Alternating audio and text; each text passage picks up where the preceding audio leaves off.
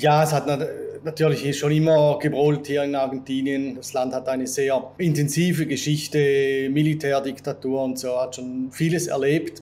Interessant ja auch, dass ja auch besonders junge Menschen, vor allen Dingen Millet, äh, gewählt haben. Die beste Lösung, die erste Lösung, die funktioniert nicht. Okay, wie können wir das anders lösen? Wenn man natürlich vom Ausland her bezahlt wird, dann, dann federt dies auch ähm, ein bisschen die Inflation ab, weil der Wechselkurs, der passt sich ja zum Teil der Inflation an. Äh, dann hörst du links und rechts einfach äh, Cambio, Cambio, Cambio, Cambio, Dollares, Dollares, Cambio, Cambio.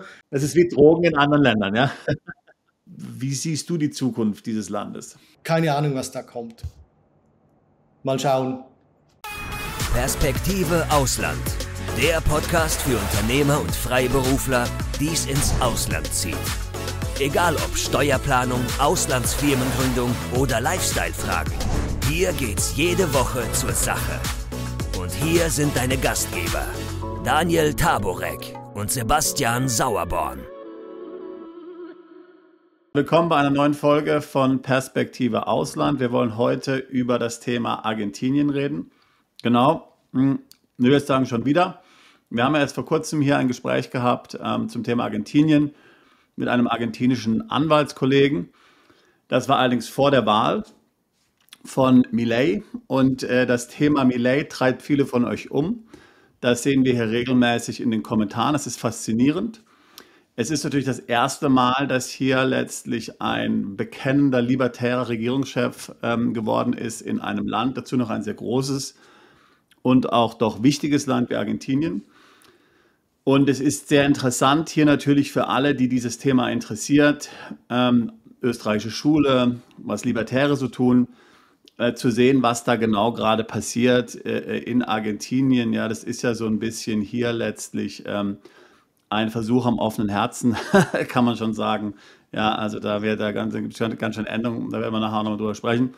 Ähm, und daher freue ich mich besonders, heute hier zu Gast zu haben, einen wirklichen Experten, wenn es ums Thema Argentinien geht. Experten deswegen, weil er nämlich selbst in Argentinien wohnt. Und wir können zum Glück sagen, er kommt sogar sozusagen aus dem eigenen Hause. Er arbeitet bei uns im Team mit. Hier, äh, ich rede vom Manuel. Der Manuel ist ursprünglich aus der Schweiz, wohnt aber in Argentinien und ich könnte mir keinen besseren Gesprächspartner als ihn vorstellen, um mal hier tatsächlich einen Erfahrungsbericht zu hören, wie das Ganze in Argentinien läuft, seit Millet hier an die Macht gekommen ist. Ich tausche schon immer so mit dem äh, Manuel WhatsApp-Nachrichten aus zum Thema Argentinien. Wie gesagt, ich finde es selbst sehr faszinierend. Ich bin zwar kein Libertärer, aber dennoch natürlich die österreichische Schule interessiert mich schon lange. Auch die libertäre Idee interessiert mich schon lange. Ich würde schon sagen, seit fast ähm, ja, 15 Jahren. Äh, äh, früher habe ich mal dieses Blog von Lou Rockwell da, ähm, lourockwell.com, ähm, entdeckt und äh, fand das Ganze sehr interessant. Daher, also ich freue mich sehr heute, Manuel, dass du dich bereit erklärt hast, hier mal Rede und Antwort zu stehen, mal über deine Erfahrung konkret in Argentinien ja, zu sprechen. Ähm, erste Frage vielleicht gleich mal an dich. Ähm, wie kommt ein Schweizer ähm, nach äh, ähm, Argentinien. Also ich kenne ja die Schweiz ziemlich gut. Ich bin in der Nähe der Schweiz aufgewachsen, habe in der Schweiz selbst gewohnt. Ich könnte mir keinen größeren Kontrast vorstellen, ja, wenn man jetzt zwei Länder sich anschaut als Schweiz und Argentinien. Wie bist du nach Argentinien gekommen? Was ist deine Geschichte? Äh, ja, der Kontrast ist natürlich schon sehr groß zwischen der Schweiz und Argentinien. Und es war eigentlich so Zufall, Zufall. Also ich habe in der Schweiz eine Frau aus Argentinien kennengelernt und äh, ja, wir haben uns verliebt, äh, sind dann mehrfach hier nach Argentinien in Urlaub gefahren. Und aus einem langen Urlaub wurde dann sozusagen die Auswanderung. Also ähm, ich war Chemielaborant vom Beruf, habe im Labor gearbeitet, Festanstellung, so wie viele das tun. Und habe mich aber immer für die Fotografie interessiert, habe dann auch so nebenbei in der Schweiz äh, Fotografie gemacht aber das war nie so, so äh, zum Vollzeitjob geworden. Und hier in Argentinien hat es dann einfach geklappt. Also es, ist, es war hier relativ einfach als, als Fotograf äh, zu arbeiten, auch als Fotograf, sage ich mal, anerkannt zu werden, weil ja, hier brauchst du einfach nicht so, so viele Diplome und so weiter und so fort. Es zählt mehr, was du tust, äh, was du vorzeigen kannst an, an Leistung als, als an ähm, Zertifikaten. Und ich habe dann hier als äh, Eventfotograf gearbeitet, Hochze Hochzeitsfotograf gearbeitet.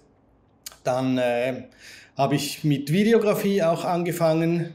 Dann kam dann mal irgendwann die Pandemie. Da habe ich mich dann auf Online-Arbeit spezialisiert, also Video editieren.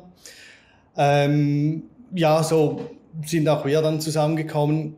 Und ähm, ja, jetzt mache ich halt viel Video-Editing für, für YouTube, für äh, Social Media Ads und Lokalisierungen auch, äh, weil ich ja jetzt mittlerweile vier Sprachen spreche, also Deutsch, Englisch, Französisch und jetzt Spanisch noch. Sehr interessant. Ähm, und du bist jetzt seit wie lang genau in Argentinien? Sieben Jahre sind es jetzt. Ah ja, sieben Jahre. Also doch schon eine, eine, wirklich, äh, äh, eine, eine wirklich lange Zeit. Ja. Du hast jetzt also so die ganze Zeit letztlich auch vor der Wahl Millets eigentlich dort mitbekommen. Und ich stelle mir das so ein bisschen vor, wie letztlich die Jahre vor der Französischen Revolution, wo es ja gebrodelt hat unter der Decke. Ja, also ich meine, äh, das Volk wurde immer unzufriedener. Ja, also man hat ja in Argentinien diese gigantischen Inflationsraten hier äh, äh, verfolgen können. Ich meine, sowas kennen wir ja gar nicht. Ich meine, wenn wir hier 10% Inflation haben, dann fängt schon jeder an zu schreien. Dort waren es weit über 100% Vielleicht ist das noch aus der Türkei äh, uns irgendwo geläufig, aber ansonsten ist das natürlich völlig eigentlich undenkbar. Ähm, äh, das heißt, so die Jahre, die du jetzt so mitbekommen hast vor der Wahl von Millet, wo du jetzt schon gewohnt hast in Argentinien, äh, wie muss man sich so die Stimmung vorstellen?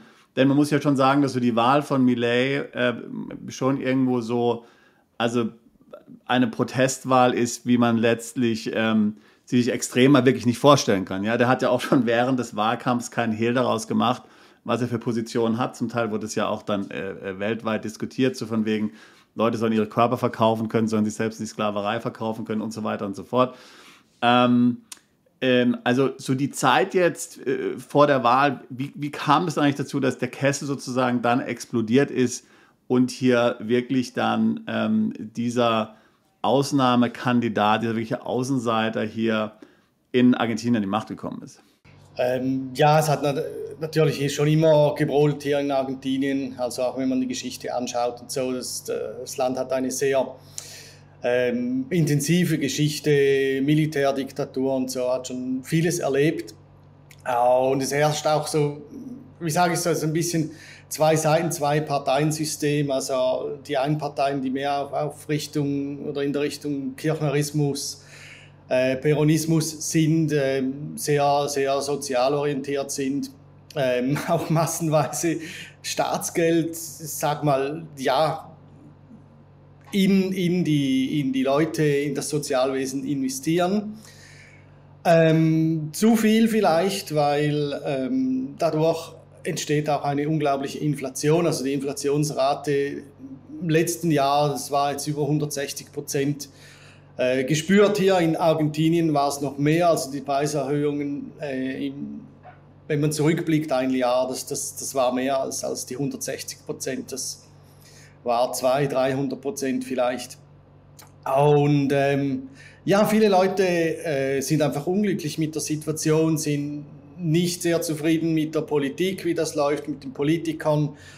Ähm, ich mag mich erinnern, ich habe schon im Fernsehen Bilder gesehen vom Kongress, da, also Schlagabtausch wird da zum Teil wirklich wörtlich genommen. Also da, da, da, da gehen sie mit Fäusten aufeinander los. Millet hat äh, meiner Meinung nach halt einfach eine, eine Alternative geboten. Man muss vielleicht auch noch ein bisschen das, das Wahlsystem hier in Argentinien anschauen.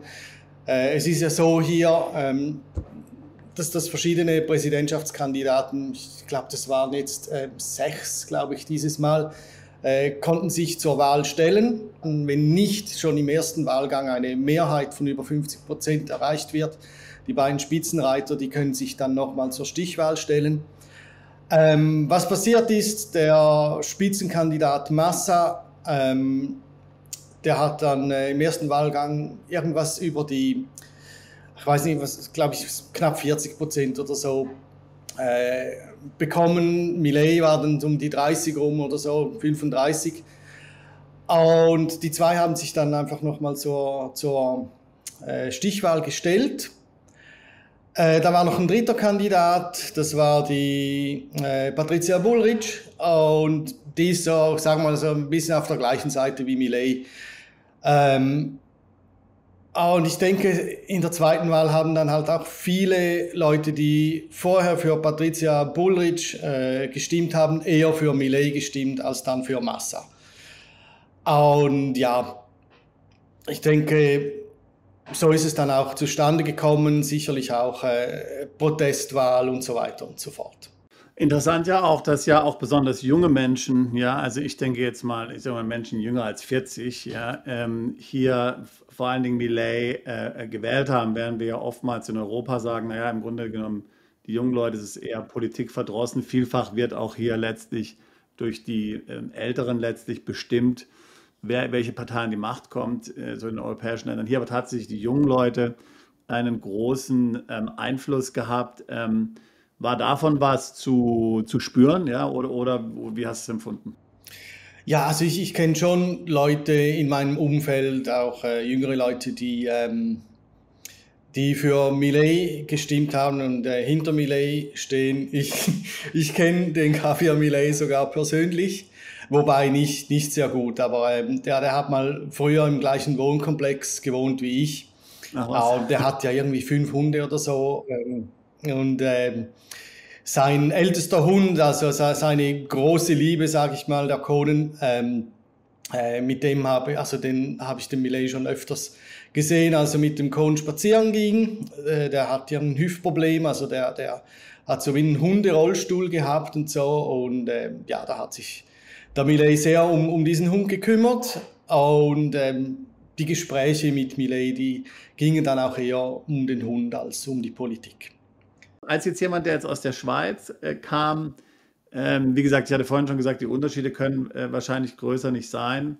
Ähm, beschreib doch mal so ein bisschen, damit man sich das so vorstellen kann, als jemand, der aus dem deutschsprachigen Raum kommt. Also, damit man sich mal so vorstellen kann, wie das tatsächlich in Argentinien war und was dann vielleicht auch zu dieser Wahl ähm, geführt hat. Ähm, wie muss, muss sich das vorstellen, das Leben in Argentinien jetzt im Vergleich zur Schweiz? Was sind so die ganz großen Unterschiede? Was war vielleicht auch für dich einfach persönlich so ein großer ähm, Kulturschock, wo du gesagt hast, hm, da habe ich jetzt vielleicht persönlich Schwierigkeiten mit, mich da umzustellen, mental und so. Also was hat dich da ganz persönlich vor allen Dingen ähm, äh, beeindruckt, was dir da aufgefallen? Ja, also die Schweizer, die sind natürlich extrem organisiert. Und ähm, manchmal zuweilen fast schon überorganisiert. Also das, das könnte vielleicht auch ein Grund sein, warum einige Schweizer äh, dann auch sich zur Auswanderung entscheiden. Äh, eben wie gesagt, es braucht eigentlich für alles braucht es ein Zertifikat, eine Ausbildung, eine Formular, ein Formular, selbst für Ausnahmen. Und es gibt den Plan A und daran hält man sich. Argentinien möchte sich gerne ausgezeichnet organisieren. Also die schauen wirklich hoch ähm, nach Deutschland, äh, Schweiz, Europa. Äh, das merkt man auch, wenn man hier mit dem Argentinier ins Gespräch kommt und, und man erzählt dem, der, man ist aus der Schweiz, das ist so, wow, aus der Schweiz und ja, alles super sauber, alles super organisiert und so weiter, alles perfekt läuft da. Ähm, ja, der Argentinier möchte gerne so sein, die Realität, die Realität, die sieht leider anders aus. Es ist hier sehr viel chaotischer.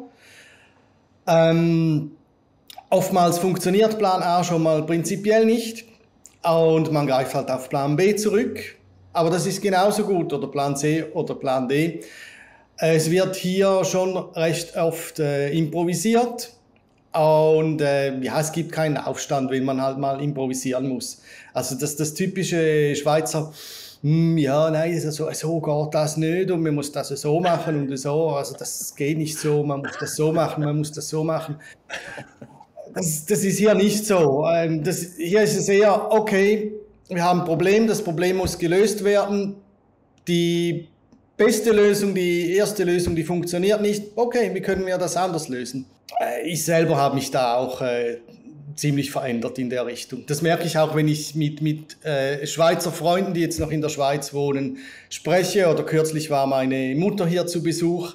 Und die ist schon sehr schweizerisch. Und ja, das war schon relativ, ich sage mal, für sie manchmal ein bisschen schwierig, sich hier dann zurechtzufinden. Oder das, das, Kann ich mir vorstellen. Ja, das Chaos dann zu, zu, zu verkraften und sich da zurechtzufinden. Und wahrscheinlich geht es dir ja auch so ein bisschen, wie es ja, wie es ja vielen, äh, wie es ja vielen Auswanderern geht. Ja, das heißt also, ähm, du bist vielleicht noch kein waschechter Argentinier, aber auch letztlich ähm, hast du dich ein bisschen so schon ähm, äh, äh vielleicht äh, weiterentwickelt ähm, von der Person, die du warst, als du in der Schweiz gelebt hast, hast neue Erfahrungen, ähm, äh, hast neue Erfahrungen gemacht, neue Horizonte haben sich aufgetan und man fühlt sich so ein bisschen, wie man irgendwo nirgendwo dann mehr so 100% wirklich reinpasst. Ist doch deine Erfahrung? Ja, definitiv, definitiv. Also ich denke, vor allem beruflich habe ich mich äh, sehr in die Richtung entwickelt, in die ich eigentlich gehen wollte. Und es ist so, ich habe das Gefühl, ich wurde ja wie so befreit von, von dem Gedanken, ja, du musst, du musst ähm, einen Beruf lernen, du musst an deiner Arbeit, Arbeit nachgehen, immer schön pünktlich zur Arbeit erscheinen und so weiter und so fort. Und das ist dann dein Leben. Also das, was du lernst, das, das machst du dein Leben lang. Und ähm, ja, wie gesagt, hier, hier äh, arbeite ich jetzt in der Fotografie, Video, äh, Videografie. Darauf habe ich mich spezialisiert. Ich arbeite aber als Freelancer, also ich kann mir meine Arbeitszeiten relativ frei einteilen. Das, das richtet sich dann weniger nach dem, nach dem nach einem Stundenplan oder so, nach den Arbeitszeiten, den Tagesarbeitszeiten und mehr nach dem Arbeitsaufkommen. Und ja, ich, ich kann mich einfach hier freier organisieren und, und ich, so wie ich finde, äh, viel freier leben hier. Ja. Klingt, äh, klingt, klingt wahnsinnig äh, ähm, faszinierend. Ähm, jetzt hattest du ja vorhin äh, kurz beschrieben, letztlich, wie, wie chaotisch ähm, das Land war. Und das hat sich ja auch auf die Staatsfinanzen äh, enorm ausgewirkt. Ähm, jetzt, wie, wie, würdest du das beschreiben in, in Argentinien, ähm, so die, die Situation der, der Bevölkerung, ja, der Allgemeinbevölkerung? Sicherlich kann ich mir vorstellen, wie in jedem Land äh, gibt es natürlich eine wohlhabende Oberschicht und es gibt Reiche und denen geht es eigentlich immer gut. Ähm, aber gibt es dort viel Armut? Gibt es da sichtbare Armut? Also diese ganze Inflation, ähm, die, die wir jetzt hier äh, verfolgt haben, und ja, es geht ja auch schon über Jahre so, die Entwertung letztlich des Geldes und, und des Vermögens. Ähm, wie, wie, wirkt sich das, äh, wie wirkt sich das hier auf das Schicksal und die finanzielle Situation der Bevölkerung aus? Ja, die Armut die ist schon sehr sichtbar. Also es gibt zum Beispiel, ich lebe ja hier in Buenos Aires, äh, eine, eine Riesenstadt, die doppelt so viele Leute leben hier, wie die Schweiz als Bevölkerung hat. Und ähm, es gibt halt schon quasi an, an jeder Straßenecke gibt es, gibt es äh, Obdachlose. Also viele Leute, die in der Straße leben. Es gibt einige, die, die, die betteln einfach. Es gibt andere, die, die verkaufen Dinge und äh, finanzieren sich so ihren Lebensunterhalt. Einige Leute, die, die haben künstlerische Fähigkeiten. Zum Beispiel, wenn man mit der U-Bahn fährt, da, da kann man doch relativ viel ich sage mal, kulturelle Vielfalt erleben. Also es gibt viele Leute, die, die dort dann halt Musik machen, in der U-Bahn direkt äh, Musik machen, in der U-Bahn Dinge verkaufen und so weiter und so fort. Also die, die Armut ist sehr sichtbar. Die Armutsrate von Argentinien, das ist ja jetzt irgendwie um die 40 Prozent. 40 Prozent, fast die Hälfte der Bevölkerung lebt in Armut in diesem Land. Es gibt auch ziemlich große Unterschiede zwischen der Stadt Buenos Aires und dem Rest von Argentinien. Also man sagt, Buenos Aires ist nicht Argentinien. Buenos Aires, das, das ist eine sehr kosmopolitische Stadt, ähm, sehr angehaucht äh, von Europa. Es gibt sehr viele italienische, ähm, also Nachkommen von italienischen äh, Staatsbürgern hier zum Beispiel, aber auch, äh, aber auch Deutsche zum Beispiel, einige Schweizer, Spanier und so weiter und so fort. Ja, die Bevölkerung ist schon sehr durchmischt hier. Auf dem Land, da sieht man dann auch mehr äh, oder häufiger, ähm, sag mal, die, die, das, was man sich vielleicht eher unter einem Lateinamerikaner sich vorstellen würde, also eher dunkelhäutige Menschen, ähm, Menschen mit, mit ähm, indigener, indigener, glaube ich, heißt das, Herkunft. Und ja, es gibt halt einfach wirklich einen, einen, ähm, auch finanziell natürlich einen, einen, Unterschied. Also in Buenos Aires ist alles teurer. Ähm, da wohnen die meisten Leute, die, die viel Geld haben, wohnen natürlich in Buenos Aires. Und dann im riesigen Rest von Argentinien, da ist dann die Armut doch auch noch groß oder größer. Nur was ich das Gefühl habe, es ist dort nicht so, so sichtbar. Ähm, da trifft man nicht so auf die Leute, die dich dann äh, regelrecht anbeckeln um Geld. Jetzt jemand, jemand wie du, äh, nehme ich an, der jetzt letztlich ja vielfach Kunden im Ausland hat, außerhalb von Argentinien, wahrscheinlich auch in ähm, ausländischer Währung, US-Dollar oder Euro oder, oder Franken bezahlt wird. Ähm, und es sind ja viele unserer Zuhörer und Zuschauer, die sich ja auch dafür interessieren, möglicherweise mal ein paar Jahre in, in Argentinien zu leben. Ähm, würdest du sagen, dass du, wenn du jetzt hier nicht abhängig bist von lokalen Kunden, nicht von lokalen Jobs und so weiter und so fort, dass es sich dann dort ziemlich gut leben lässt in Argentinien? In Buenos Aires jetzt konkret? Ja, ja, ich denke schon. Also das ist, macht halt doch schon auch einen Unterschied aus. Ähm, ob man hier in lokaler Währung bezahlt wird oder ob man, ähm, ob man im Ausland bezahlt wird. Wenn man natürlich vom Ausland her bezahlt wird, dann, dann federt dies auch ähm, ein bisschen die Inflation ab, weil der Wechselkurs, der passt sich ja zum Teil der Inflation an. Von den Preisen her, zum Beispiel äh, eine Mietwohnung hier in Buenos Aires, würde ich jetzt sagen, so im Schnitt vielleicht 300 Dollar pro Monat. Ja, das sind dann so zwei Zimmer ungefähr. Also zwei bis drei Zimmer.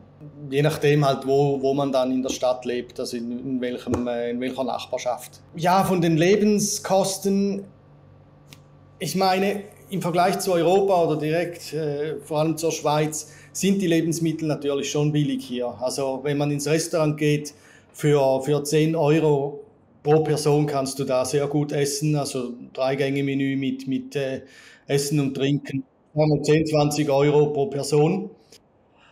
Ähm, aber das ist natürlich für die Argentinier hier doch schon ähm, eine Preisklasse, weil äh, natürlich das Einkommen des Argentiniers ist, ist, ja, was ist so das Durchschnittseinkommen, sag mal zwischen 300 und 500 ähm, Dollar.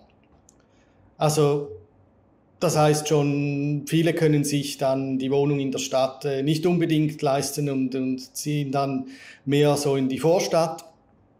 Und eben dann halt auch die Preise für das Essen sind dann im Vergleich doch schon, schon relativ teuer. Und was ich so in den letzten Jahren auch mitbekommen habe, ist, äh, dass nebst der Inflation äh, die Preise zusätzlich ansteigen. Also die Argentinier, die kennen eigentlich nur eine Richtung mit den Preisen, das ist Preiserhöhung. Und ähm, die Preise, die werden dann halt regelmäßig angepasst. Das ist relativ chaotisch. Also es gibt da nicht irgendeinen Stichtag oder so, sondern die Händler, die passen das dann äh, selbstständig an, äh, der Inflation. Und ja, wenn der, wenn der Peso an Wert verliert, natürlich, äh, dann wird entsprechend werden die Preise erhöht. Wenn der Peso aber nicht so schnell an Wert verliert oder sogar mal kurzfristig an Wert gewinnt, dann bleiben die Preise einfach so eingefroren. Wenn der Peso dann wieder an Wert verliert, dann wird einfach wieder eine Preiserhöhung fällig. Aber ich habe das Gefühl, dass das gibt den, dann der Inflation wie so einen zusätzlichen Schub, äh, der da geschaffen wird, dass, dass halt die Waren ähm, nicht nur auf die Inflation berechnet teurer werden, sondern zusätzlich einfach noch teurer werden. Und, und die Bevölkerung, also die, äh, die, die Argentinier, die bekommen dann laufend Lohnerhöhungen oder ich muss sich das vorstellen. Ich meine, wenn man 200 bis 300 Prozent Inflation gefühlt hat, wie du es geschrieben hast, ähm, das kann ja nur so funktionieren, dass die Leute alle paar Monate eine Lohnerhöhung bekommen, oder? Ja, die Argentinier, die bekommen eine Lohnerhöhung. Ähm, ich weiß jetzt nicht genau, wie das geregelt ist, ob halbjährlich, vermutlich halbjährlich oder so oder alle paar Monate. Nur was äh, häufig der Fall ist, dass diese Lohnerhöhung, die, die entspricht überhaupt nicht der Preiserhöhung, die da stattfindet. Also ja, das, das Land, die, die Güter, die werden zunehmend äh, reell gefühlt wirklich teurer und teurer, auch äh, vor allem für die Argentinier.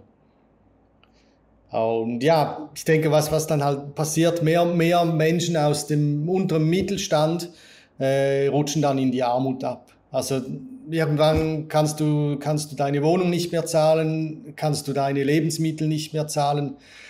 Und ja, es ist so, so sagen wir, ein schleichendes Abrutschen in die Armut dann. Genau, und im Grunde genommen, also, und, und das hat sicherlich ja dann auch die Wahl von Millet letztlich dann hier befeuert, ja, dass letztlich man ständig diese Spirale hat, alles wird teurer, die Inflation lässt sich nicht unter Kontrolle bringen, es findet keine wirkliche Besserung statt und irgendwie ist es dann total, ähm, total perspektivlos ähm, äh, irgendwo, ähm, irgendwo auch. Ähm, aber im, im, so in Geschäften, wenn du jetzt was einkaufen gehst, äh, dann nimmst du dann schon äh, Peso. Also das ist dann nicht so, dass du jetzt mit hier durch die, durch die Stadt gehst und immer mit Dollar bezahlst, sondern Dollar ist eher die Ausnahme. Das heißt, du wechselst immer von Dollar in Peso und dann bezahlst du aber effektiv in Peso oder halt mit einer irgendeiner Kreditkarte oder sowas. Man bezahlt schon in Peso hauptsächlich, also für den täglichen Einkauf und so. Ähm, Dinge wie zum Beispiel, wenn du eine Wohnung kaufst oder Immobilien kaufst, das wird dann schon in Dollar gemacht. Also da verkauft ja keiner sein, sein Haus in, in Peso. Das, das wäre ja völliger Schwachsinn. Also das wird dann schon in Dollar äh, gemacht. Und äh, ja, normalerweise wird mit Kreditkarte bezahlt.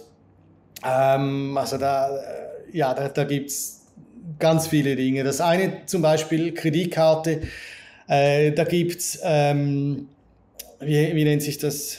Ähm, Quotas sin Interess. Also das heißt, du kannst in Quoten bezahlen. Das, das kennen wir ja von Kreditkarten. Drei, sechs, zwölf Quoten und bezahlst so deine, deine Einkäufe ab. Äh, sin Interess heißt aber hier, dass, dass du quasi, wenn du heute 10.000 Peso für eine Ware bezahlst, dann zahlst du drei Quoten oder sechs, sagen wir drei Quoten und jede Quote ist dann 3.333 Peso. Also ich meine, du meinst Raten, ja, also Rate pro ähm, Ratenzahlung, ja. Genau, Ratenzahlung. Und Sinninteresse, das heißt einfach, dass das ähm, quasi die, die, die Inflation ist da ausgeschlossen. Also du zahlst den Preis und du zahlst die Rate halt in drei Raten und es wird kein Zuschlag erhoben, weil normalerweise wird ein Zuschlag erhoben, der die Inflation ausgleicht und Zinninteresse wird einfach der Zuschlag nicht erhoben.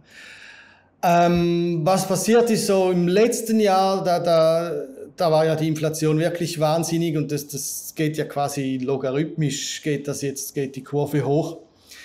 Und äh, ich habe zum Beispiel im letzten Jahr habe ich mir einen Kühlschrank gekauft für, ach, was war das, vielleicht 250.000 äh, Peso. Das war damals so um die 600 Dollar. Und ich habe da einen Kauf gemacht mit zwölf Raten. Und ja, jetzt zahle ich die letzte Rate, zahle ich da von diesem Kühlschrank. Aber ähm, umgerechnet, die, die 250.000 Peso, das sind jetzt noch 250 Dollar. Also die letzte Rate, die ist eigentlich ziemlich, ziemlich günstig. Und darum gibt es auch immer weniger Angebote. Also früher hat man viele Angebote noch so für ein Jahr, über ein Jahr weg, äh, ohne Interesse abzahlen können. Das sieht man heute kaum mehr. Jetzt sind es vielleicht noch drei Monate, höchstens sechs Monate. Dann gibt es noch, noch eine andere Gegebenheit, äh, das, das hat dann mit der Währung zu tun, also mit dem Währungsumtausch, ähm, beziehungsweise dem Dollar Blue.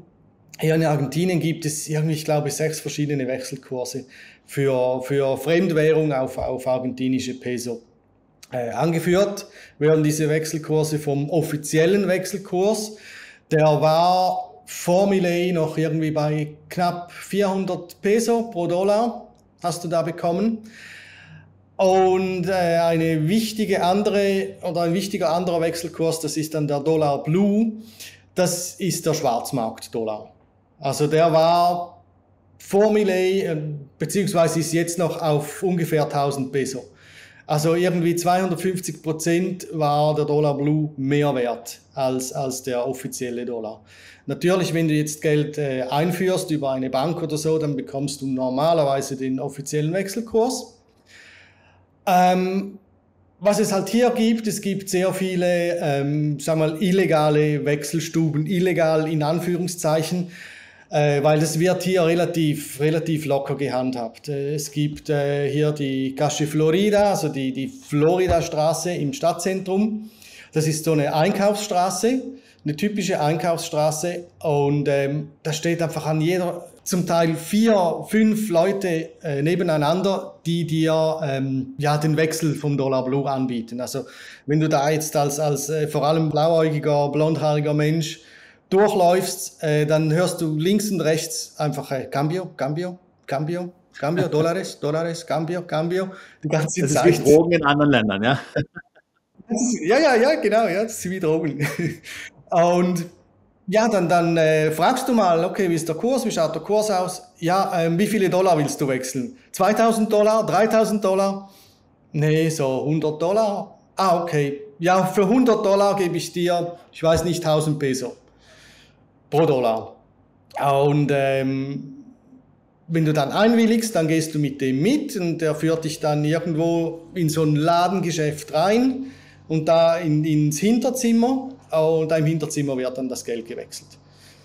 Und ähm, ja, das, das ist einfach ein reges, reges Business hier, aber es hat einfach, es hat niemanden interessiert eigentlich wirklich. Also Polizei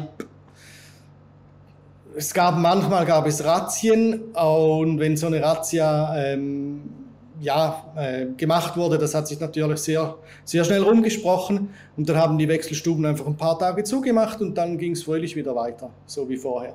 Du kannst hier maximal 200 Dollar pro Monat legal beziehen. Das, das, äh, das nennt sich dann Spardollar. Also da kannst du bei deiner Bank äh, kannst du die 200 Dollar umtauschen. Da zahlst du den normalen offiziellen Wechselkurs plus 30% Landessteuern, plus 30% Einkommensteuern und äh, Vermögenssteuern, sowas in der Richtung, also 60% noch mehr. Und ähm, ja, so kannst du dann quasi maximal 200 Dollar pro Monat auf dein Sparkonto ähm, überführen. Viele Leute hier haben zwei Konten, also ein Konto in Pesos. Das Peso-Konto dient für, für den täglichen Gebrauch und ein Konto in US-Dollar, was dann zum Sparen dient. Das ist noch so, so eine andere Eigenheit. Und ja, viele Leute haben dann einfach ihre Pesos auf dem Schwarzmarkt verkauft und so dann, dann ähm, Dollar gespart. Und entsprechend natürlich diese Dollar, die dann so reinkamen, die wurden dann wieder an die Touristen verkauft, zum Beispiel, die dann wieder Pesos brauchen. Und so hat es dann äh, funktioniert. Also jemand, der jetzt sich überlegt, nach Argentinien auszuwandern, für den ist es ja erstmal ziemlich gewöhnungsbedürftig, ja. Also sich da zurechtfinden, muss man natürlich sehen, auch was sich da jetzt durch Millet dann tatsächlich ändern wird, ob jetzt hier so die, der, US-Dollar praktisch als tatsächliche Währung oder, oder als weiteres offizielles Zahlungsmittel eingeführt wird, sodass jeder dann hier mit ähm, Dollar bezahlen oder der Peso hier an den Dollar praktisch ähm, ähm, angehängt wird, äh, gepackt wird. Das fällt mir das deutsche Wort gar nicht gerade mal ein. Ähm, ähm, also das muss man jetzt natürlich äh, sehen. Aber jetzt, wenn du jetzt jemand sagen würdest, äh, wenn du jetzt, wenn du jetzt jemanden Tipp geben würdest, der, der sich überlegt, nach Argentinien auszuwandern, also du würdest im Grunde genommen bei deinem Tipp zu sagen, okay, äh, letztlich nur das Geld zum täglichen Bedarf in Argentinien haben, in Peso haben oder auf argentinischen Konten haben, alles andere im Ausland. Ja.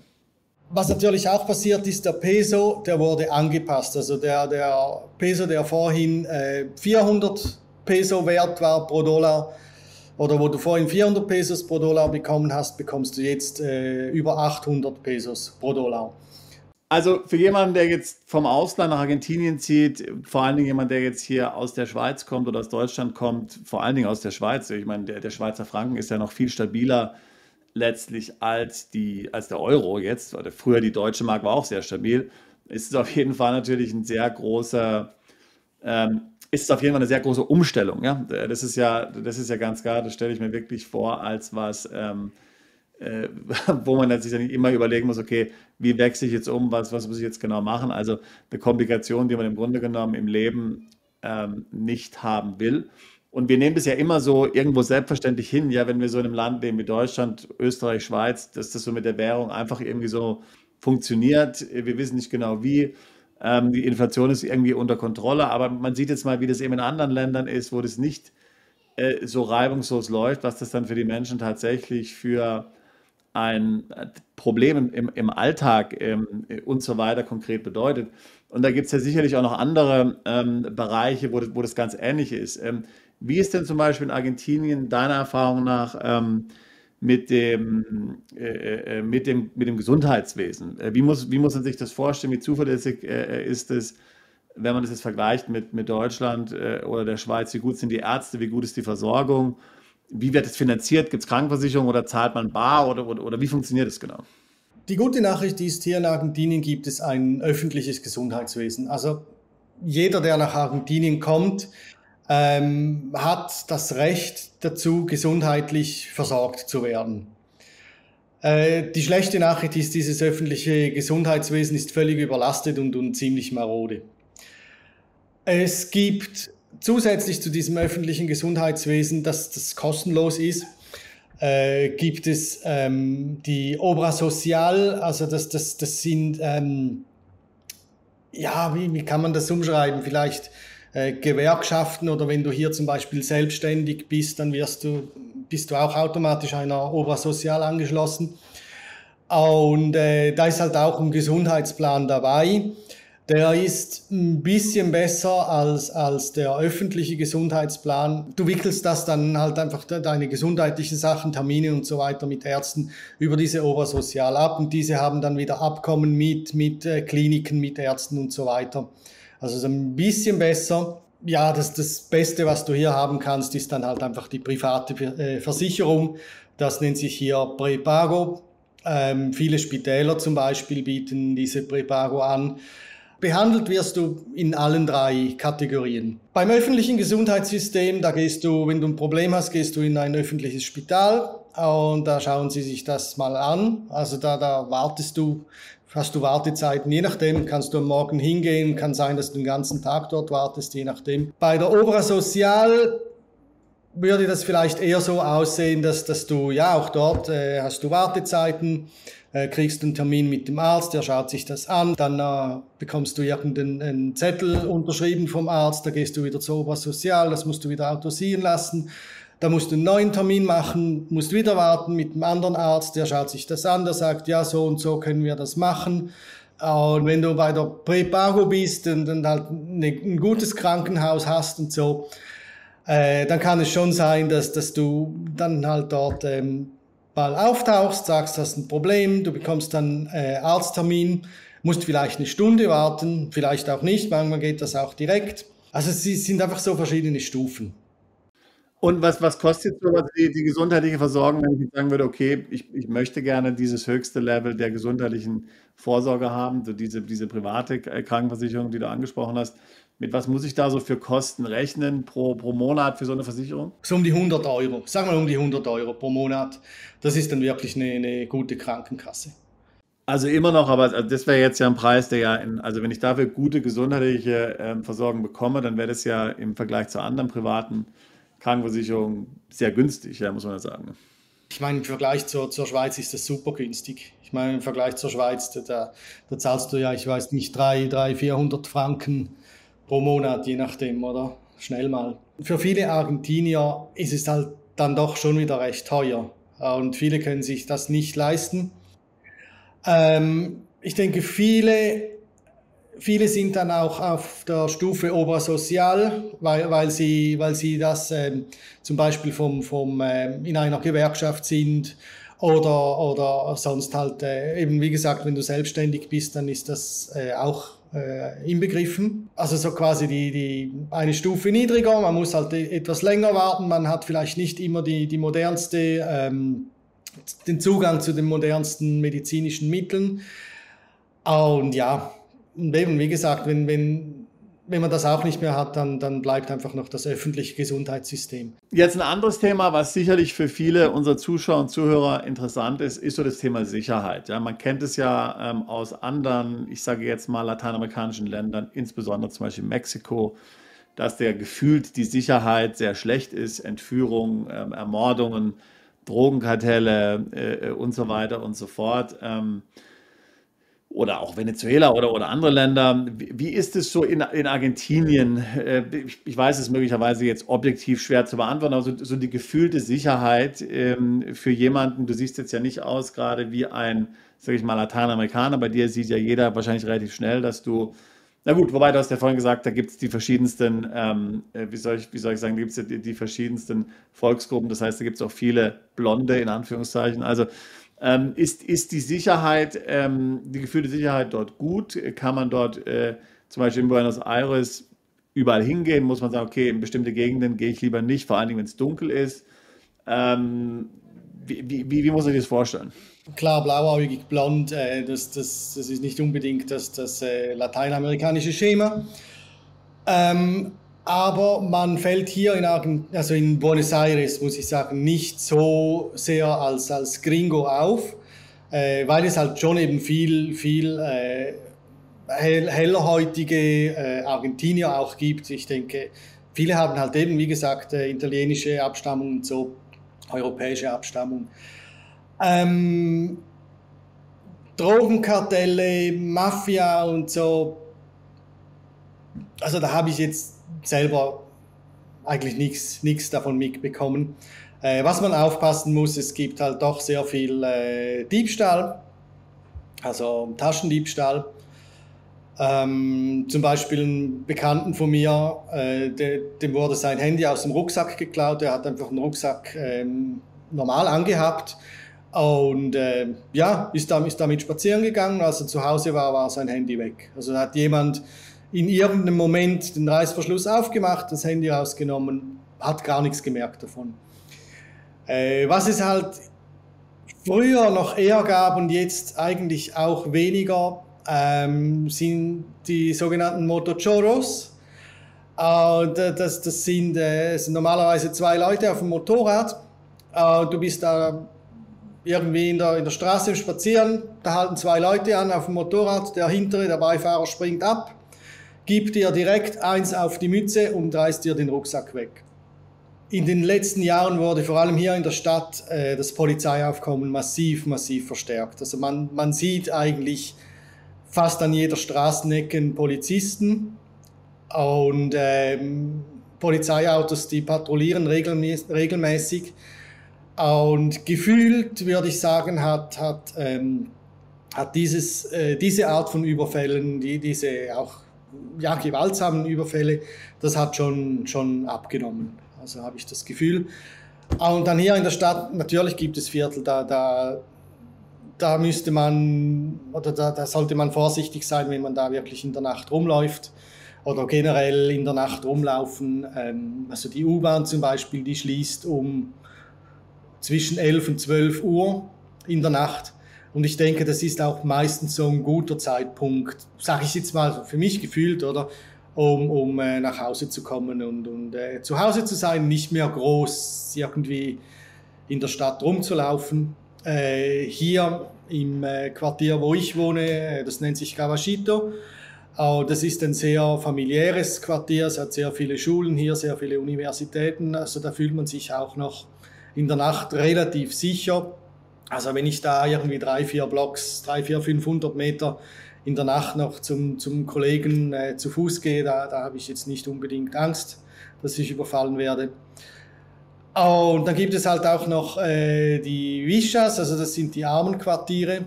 Äh, Vicha 31, das ist so eines der bekanntesten. Das, das liegt übrigens quasi direkt gegenüber vom, vom Viertel, das das in dem die reichsten Leute wohnen und ein Viertel, in dem die ärmsten Leute wohnen, die, die, die sind quasi auf Sichtweite.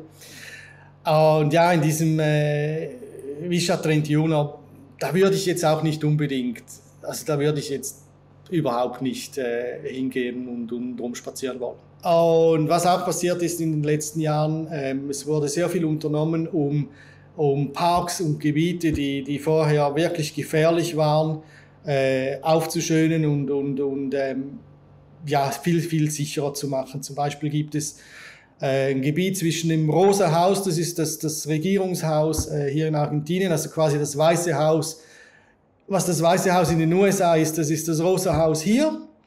Und dem äh, Puerto Madero, das, das ist ein äh, ehemaliger Hafen, das ist heute ein, ein Luxuswohngebiet mit vielen äh, teuren Läden, teuren Restaurants und so. Ähm, und dazwischen gab es so einen Park und der war für viele, viele Jahre war das so eine rote Zone. Also wenn man da nach Porto Madero kommen wollte, die letzte U-Bahn-Station, die war am Rosahausen. Wenn man da zu Fuß nach Porto Madero laufen wollte, das war nicht unbedingt so hundertprozentig empfehlenswert. Äh, das wurde jetzt alles überarbeitet, also das, das, das wurde ein riesen Park draus gemacht, das ist beleuchtet und so und äh, das ist jetzt zum Beispiel viel, viel sicherer, auch äh, am Abend, auch in der Nacht, dann ähm, von Porto Madero zu, zu, zur U-Bahn zu laufen zum Beispiel.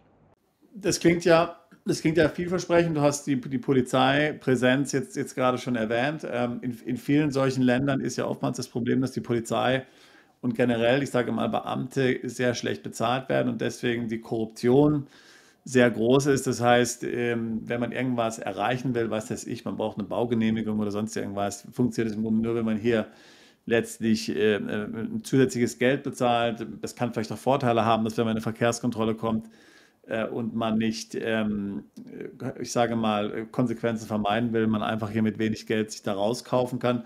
Wie ist das in Argentinien, das Thema Korruption? Ist das so, Korruption im Alltag meine ich jetzt, dass alle Politiker irgendwo korrupt sind, ist mir schon klar. Aber so im, im Alltag, ist das was, was ein Thema ist dort oder, oder eher nicht?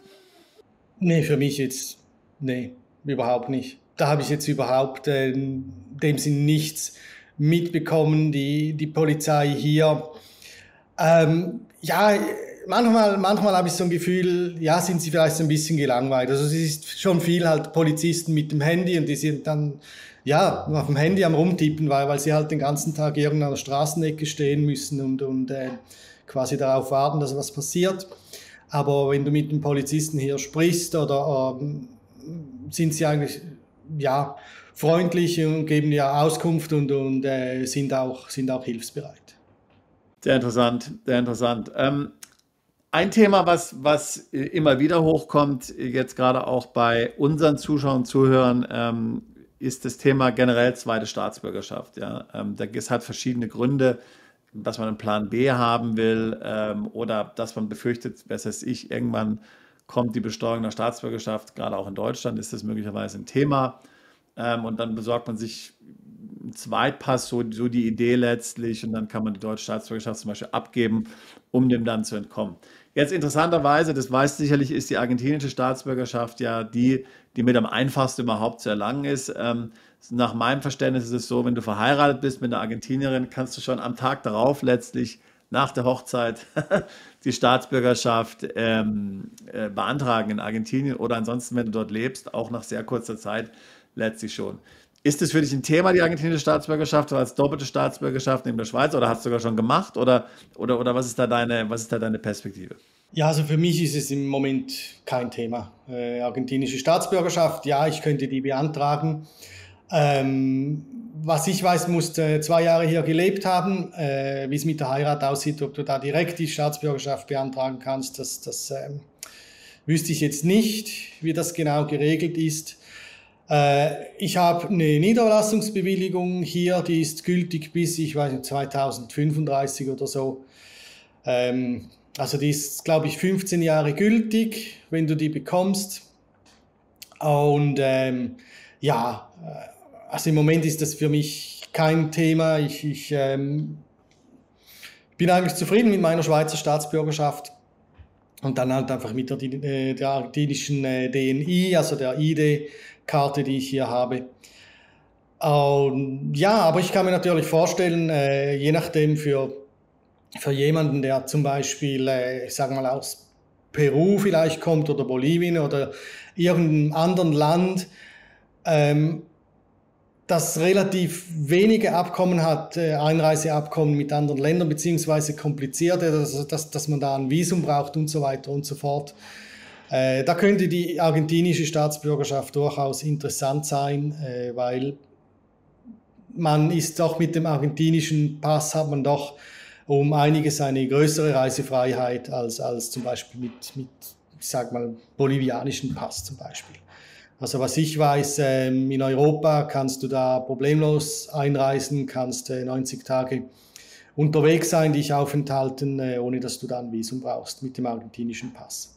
Ja, also könnte für den einen oder könnte für den einen oder anderen ähm, vielleicht, ähm, äh, vielleicht interessant sein. Ähm, übrigens, also unser ein Thema, was wir, was wir, zum, was wir mit, dem, mit dem argentinischen Rechtsanwalt äh, besprochen hatten, ähm, damals war so die zum Thema Visum für Argentinien. Also es gibt auf jeden Fall so ein sogenanntes ähm, Investorenvisum für Argentinien, wenn man zum Beispiel dort eine eigene Firma gründet. Und aufgrund der Inflation ist der Betrag letztlich, den man da investieren muss in das eigene Unternehmen, wahnsinnig gering. Also ich glaube, das sind jetzt nur noch 4.000 oder 5.000 Dollar, ja, letztlich umgerechnet.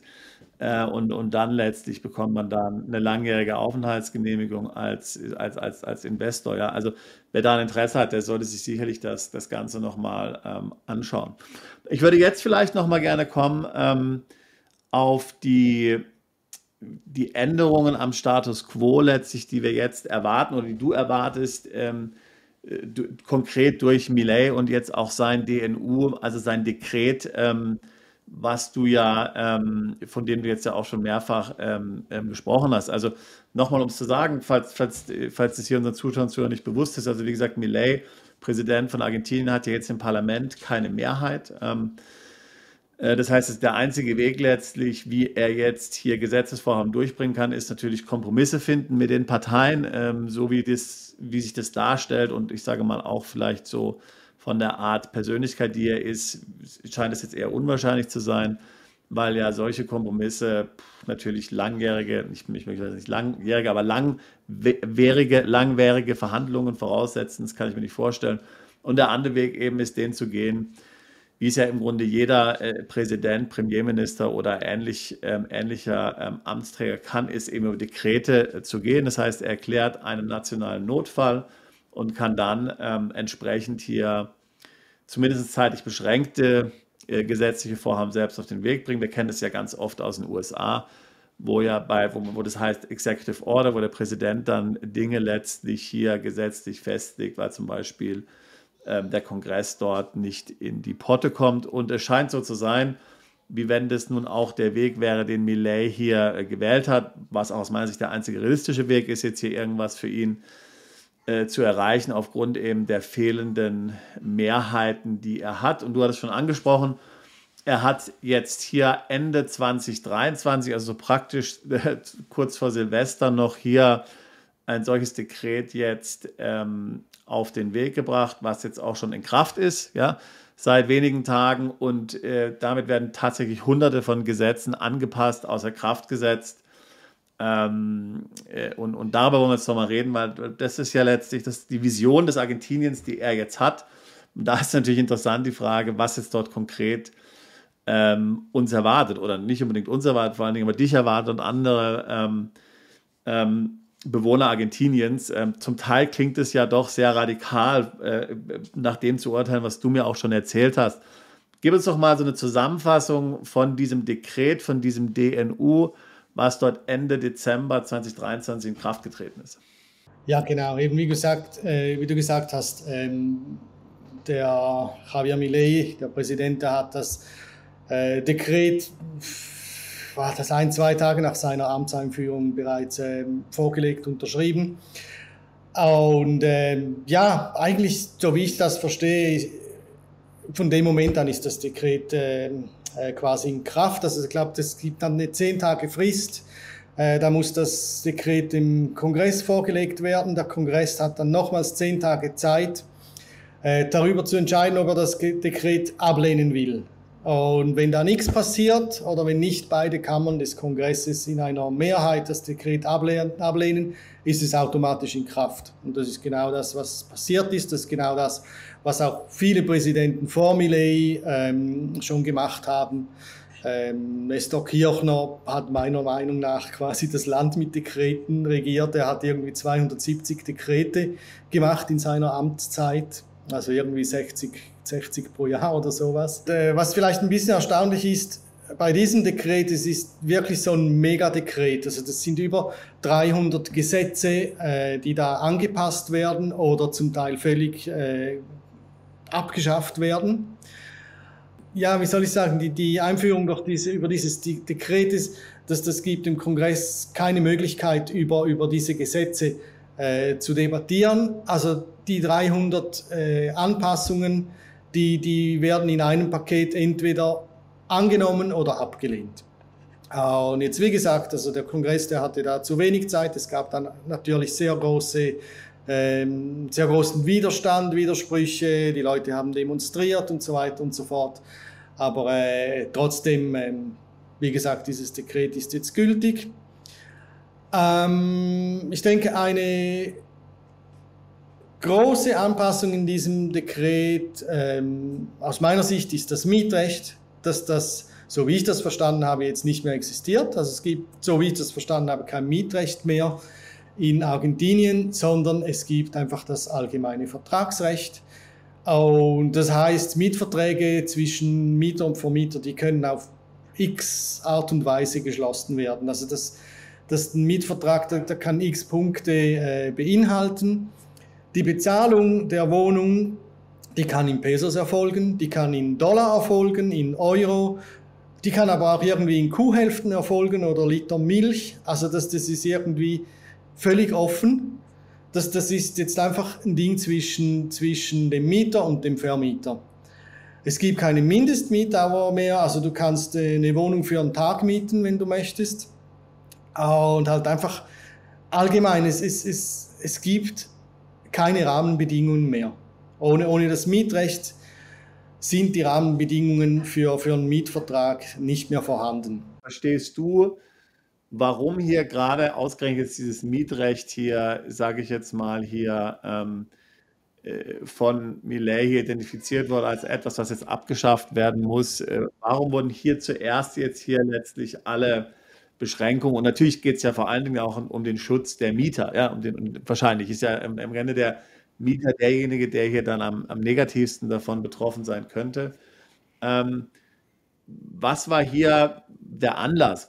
Kannst du das, ist, ist das für dich äh, äh, durchschaubar? Ja, sicher teilweise. Also, ähm, so wie das Mietrecht vorher war hier, das, das war in meinen Augen eine ziemliche Katastrophe. Es gibt eine Regelung, dass du eine Wohnung reservieren kannst. Und wenn du diese Wohnung reservierst, dann musst du ungefähr die Hälfte eines, einer Monatsmiete hinterlegen als Reservationsgebühr. Und ähm, wenn du die Wohnung danach bekommst, dann, dann wird die, dieser Betrag wird dann einfach bei der ersten Miete wieder angerechnet. Wenn du als Mieter jedoch sagst, äh, nee, ich will die Wohnung nicht, dann musst du das Doppelte der Reservation, äh, der, der Monatsmiete, äh, musst du quasi dem, dem Vermieter zahlen. Wenn der Vermieter jedoch sagt, äh, er will dir die Wohnung nicht mehr vermieten, dann muss er dir einfach die Reservationsgebühr zurück, zurückgeben. Und das ohne Inflation. Und das wurde halt einfach schamlos ausgenutzt von, von manchen Leuten, dass sie da x Reservationen eingesackt haben und nach zwei, drei Monaten haben sie gesagt, ja, pff, nee, ich will jetzt doch nicht vermieten und so, hier hast du dein Geld zurück. Aber in der Zwischenzeit konnten sie das Geld nutzen und, und halt, ja, quasi haben sich dann die Inflation gespart. Und äh, solche Dinge, ähnliche Dinge, das, das gab es halt einfach durch und durch im, im äh, Mietrecht, so wie es existiert hat. Zum Beispiel eine, andere Regelung war, dass der Mieter, ich glaube, einmal pro Jahr oder vielleicht halbjährlich die Miete überhaupt anpassen kann. Und wenn du jetzt vorstellst, äh, zum Beispiel, wenn, wenn du jetzt ein Apartment, äh, eine, eine Wohnung mietest äh, oder vermietest als, als Vermieter und du zahl, der Mieter zahlt da 100.000 Peso dafür, 100 Dollar, und dann mit der Inflation oder sagen, ja, mit der Inflation, da, da, da ist einfach nach einem Jahr ist, ist da ein Drittel davon übrig oder die Hälfte. Also da hast du, da musst du die Hälfte, auf die Hälfte deiner Mieteinnahmen verzichten. Das, das war dann so auf der anderen Seite eine, ich sag mal, Fehlregelung oder ungenügend geregelt. Und ja, das Mietrecht, das hat halt schon sehr geschwächelt. Ähm, ich finde es einfach relativ krass, dass man jetzt sagt, ja, nee, Mietrecht brauchen wir nicht weg damit. Das kann jetzt alles im Vertragsrecht geregelt werden. Muss alles im Vertragsrecht geregelt werden. Ja. Und ich denke, meiner Meinung nach, äh, was, was für mich ein vernünftiger Weg gewesen wäre, wäre eine, eine ähm, wie sagt man, Revidierung ne, des, des Mietrechts oder, oder halt einfach schon mal grundsätzlich ein, ein vernünftiges Mietrecht äh, zur Verfügung zu stellen einfach Rahmenbedingungen zur Verfügung zu stellen, die, die vernünftig und die fair für, für beide Seiten sind, für Mieter und Vermieter.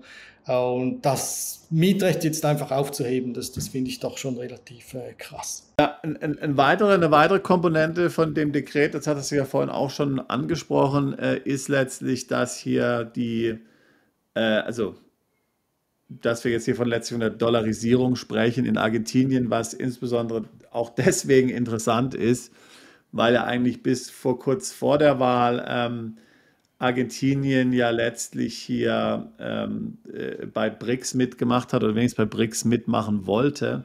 Also das heißt hier ähm, äh, Brasilien, China äh, und, und solche Länder und hier auch eine Alternative zum westlichen Geldsystem, was ja auf dem Dollar basiert ist, letztlich aufbauen wollte. Jetzt hat ja vor kurzem, ich glaube vor wenigen Tagen, äh, Millet ganz klar gesagt, nein, bei BRICS will man nicht mehr mitmachen eher jetzt eigentlich die Annäherung hier an die USA und an den, ähm, den US-Dollar, das möglicherweise Sinn machen könnte, ähm, möglicherweise nicht. Ähm, glaubst du, dass jetzt in Argentinien letztlich der Dollar hier als sozusagen tatsächlich zweite Währung ähm, dann eingeführt wird? Ähm, oder was zeichnet sich dort ab? Mm, offiziell Dollar als zweite Währung weiß ich nicht. Äh, würde ich jetzt Wir haben das ja zum Beispiel in anderen Ländern. Ja? Wir haben das ja zum Beispiel in Panama, ist ja, glaube ich, der US-Dollar ist die offizielle Währung. In Ecuador meiner Meinung nach auch. Ja? Also es wäre jetzt nicht das erste Land letztlich, ähm, aber es ist natürlich das größte. Ja? Es ist natürlich Argentinien viel größer als jetzt zum Beispiel äh, Panama oder, ähm, äh, oder Ecuador. Ja? Wie gesagt, das kann ich so nicht, nicht, nicht sagen. Ich habe das Gefühl, dass also dass es eher nicht so sein wird, dass, dass jetzt von heute auf morgen äh, der Dollar der offizielle äh, oder die, das offiziell, die offizielle Währung des Landes sein wird. Äh, der Peso, der wird, wird äh, weiterhin existieren, meiner Meinung nach. Äh, ich habe eher das Gefühl, dass es so zu einer schleichenden Dollarisierung kommen wird und der Peso halt als Währung immer weniger an, an Wichtigkeit äh, oder an Wichtigkeit verliert und der Dollar immer häufiger äh, einfach eingesetzt wird äh, für ja, x welche Transaktionen. Halt eben auch dadurch, dass das jetzt Millet, so wie ich das verstanden habe, den, den ähm, Markt für, für den Dollar geöffnet hat. Also die, die, ich meine, vorher hat ja die Regierung den Dollar extrem limitiert und den, der, den Gebrauch vom Dollar auch extrem limitiert. Und durch das zunehmende Fallen dieser, dieser Limite, ähm, ja, kann halt jeder frei entscheiden, sozusagen mehr oder weniger frei entscheiden, ob er jetzt lieber in Dollar zahlen will oder ob er jetzt in Peso zahlen will oder eben wie gesagt Euro, Kuhhälften, ich weiß auch nicht was. Und ja, das, das dann halt eher so auf einer bilateralen Ebene geregelt wird. Aber wie das jetzt so genau aussieht, das, das ist keiner weiß es. Also ich weiß nicht, ja, vielleicht weiß es Millet oder vielleicht auch nicht, aber ich, ich weiß es nicht, was da genau kommen wird. Was sind noch, was sind noch andere äh, Änderungen? Also du hast ja angesprochen, sehr viele Gesetze wurden hier letztlich über Nacht geändert oder sogar ganz abgeschafft. Äh, was sind noch weitere ähm, Änderungen aus diesem Dekret, ähm, die jetzt man, auf die man jetzt hier ähm, auf die man sich einstellen muss, wenn man in Argentinien wohnt. Eine Änderung, die ähm, ich vor allem auch äh, zu, zu spüren bekommen habe, halt als, als äh, glücklicher, glückliches Mitglied eines äh, Prepago, also einer privaten Krankenkasse, äh, sind die Preiserhöhungen dieser privaten Krankenkasse. Also vorher wurden die Preiserhöhungen auch von, von der Regierung äh, festgesetzt, also maximal dürfen die Prepagos so und so viel ansteigen. Und das, das, ist, das kann jetzt jede Krankenkasse ganz frei bestimmen. Äh, das hat sich dann niedergeschlagen auf eine Preiserhöhung von satten 40 Prozent von Dezember, also von der Dezemberrate auf die Januarrate. Ähm, schauen wir mal, was in Zukunft noch kommen wird. Aber äh, ja, also das ist zum Beispiel auch ähm, eine Auswirkung, die jetzt, denke ich, die Leute ziemlich direkt trifft. Also es ging nicht nur mir so, es ging vielen äh, Bekannten auch so. Äh, Im Schnitt äh, wurden die Krankenkassen einfach 40 Prozent teurer. Und ja, ich weiß nicht, ich denke, eben wie gesagt, dass das, ich denke, es wird vor allem dann auch so die mittlere, ähm, die untere Mittelschicht treffen, die, die sich dann vielleicht einfach nicht mehr eine Krankenkasse leisten kann und so im Gesundheitssystem auch einfach die Treppe nach und nach runterrutscht.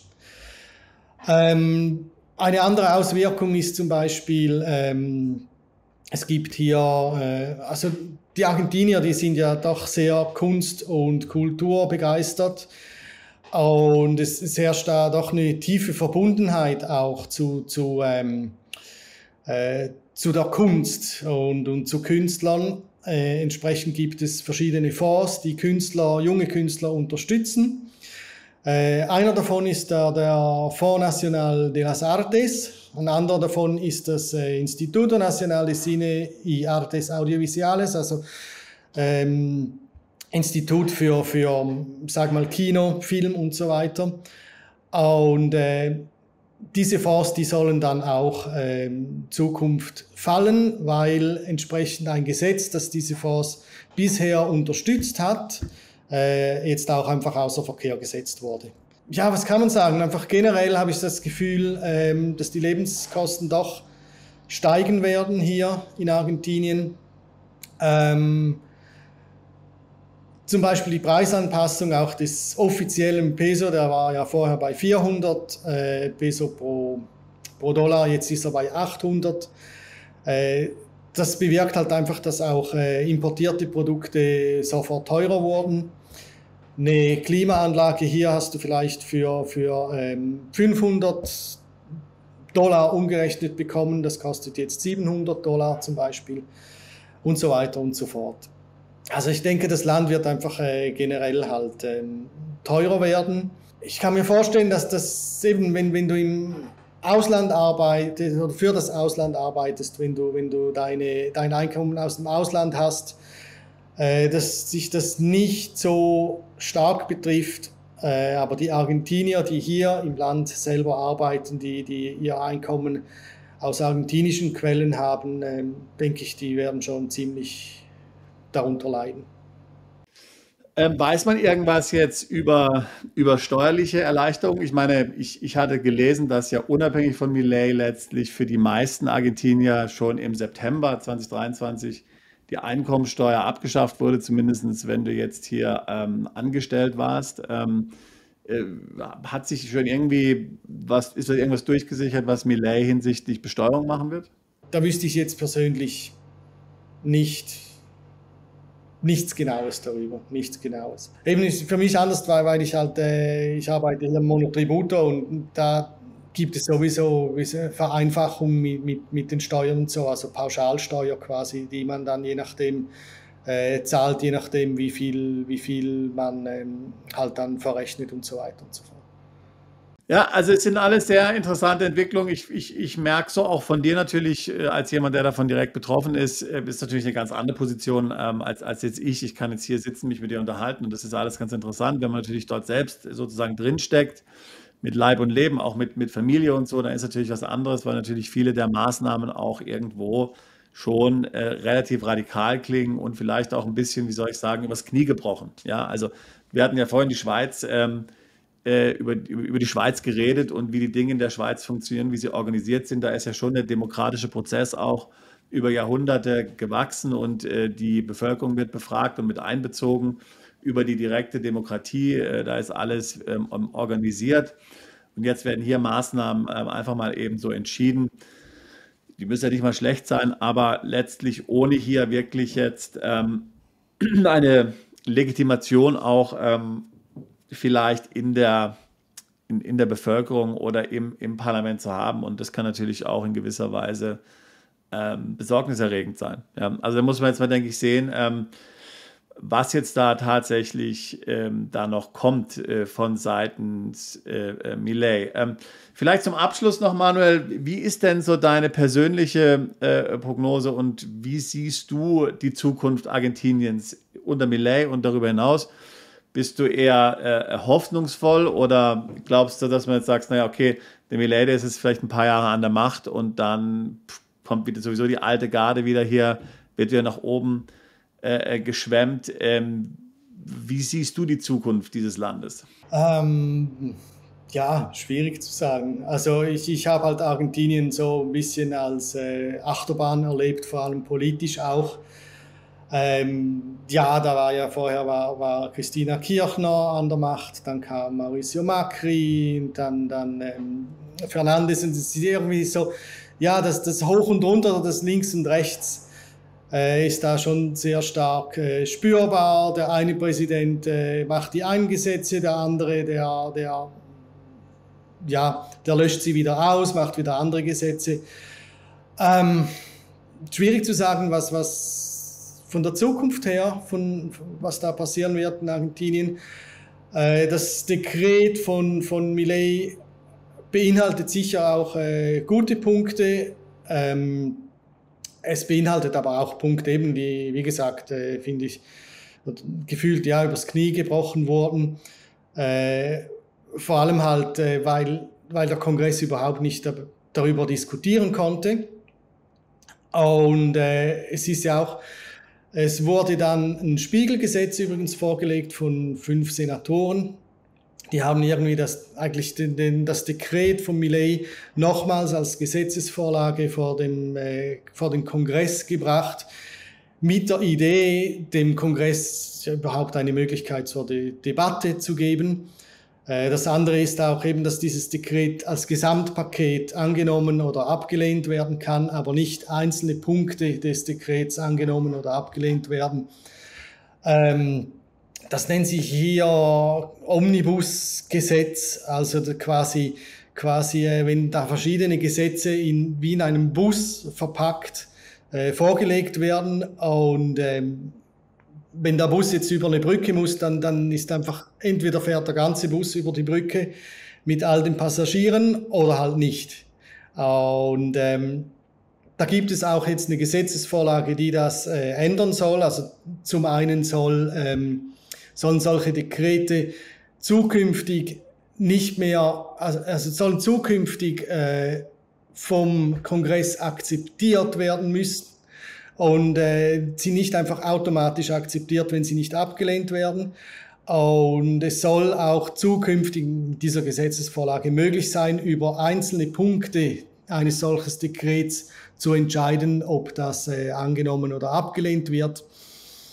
Im Moment ist, ist alles ziemlich, ähm, sagen wir mal, ja, chaotisch hier und das, die Zeit wird einfach zeigen, wie, wie, was jetzt noch alles kommt und äh, vor allem, wie, wie die Leute, wie die Argentinier damit umgehen. Ähm, generell, was ich so spüre, ist, ähm, dass man unter Millet besteht schon quasi die Möglichkeit halt eben wie gesagt, dass zwei Parteien eine große Freiheit haben, untereinander Verträge zu machen und untereinander die, die, die Dinge zu regeln über einen Vertrag, ähm, diesen Vertrag relativ frei zu gestalten.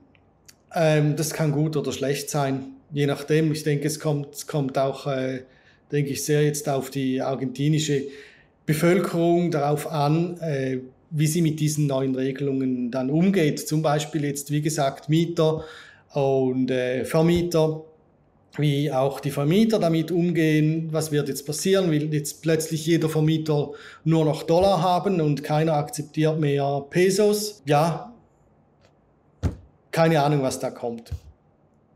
Mal schauen. In diesem Sinne, Manuel, sehr gut. Äh, zum Abschluss habe ich noch ähm, drei Fragen. Wir nennen es immer kurz und knapp, kurze Frage, kurze Antwort. Ähm, erste Frage ist, ähm, wenn ich noch nie in Argentinien war und jetzt mal rein hypothetisch nur einen Tag in Argentinien Zeit hätte, äh, dort zu verbringen auf Besuch, was müsste ich mir auf jeden Fall ähm, anschauen dort? Hm.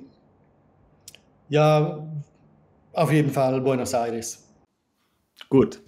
Ähm, die zweite Sache, ähm, was ist so das typische argentinische Gericht oder Essen, was ich unbedingt mal gegessen haben muss? Gar nichts. Es gibt kein typisches, sage ich mal, argentinisches Gericht.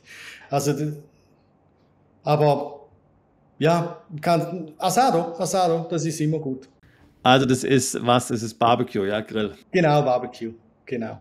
Argentinisches Barbecue. Und, und als Ausländer in Argentinien, was darf ich auf keinen Fall tun? Was muss ich auf jeden Fall vermeiden? Mm, ich würde sagen, mit, mit der 3000 Dollar Kamera um die Brust rumlaufen, das ist vielleicht nicht so eine gute Idee. Tja, das ist doch ein gutes Wort.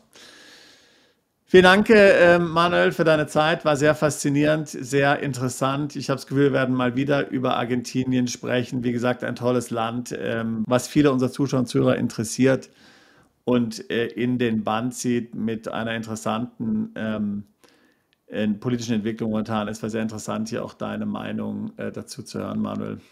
Vielen Dank. Gerne. Bist du Unternehmer, Freiberufler oder Investor? Zieht es dich schon lange ins Ausland? Mach heute den ersten konkreten Schritt in eine Zukunft mit mehr Geld und mehr Freiheit. Buche ein Beratungsgespräch mit Sebastian und seinen Kollegen. Unsere Kanzlei unterstützt Mandanten wie dich dabei, deine Steuerlast legal zu reduzieren, Vermögen aufzubauen und zu schützen und deine persönliche Freiheit zu maximieren. Profitiere jetzt von unserem Fachwissen und unserem Netzwerk. Gehe zu mandatierung.com und werde Mandant unserer Kanzlei.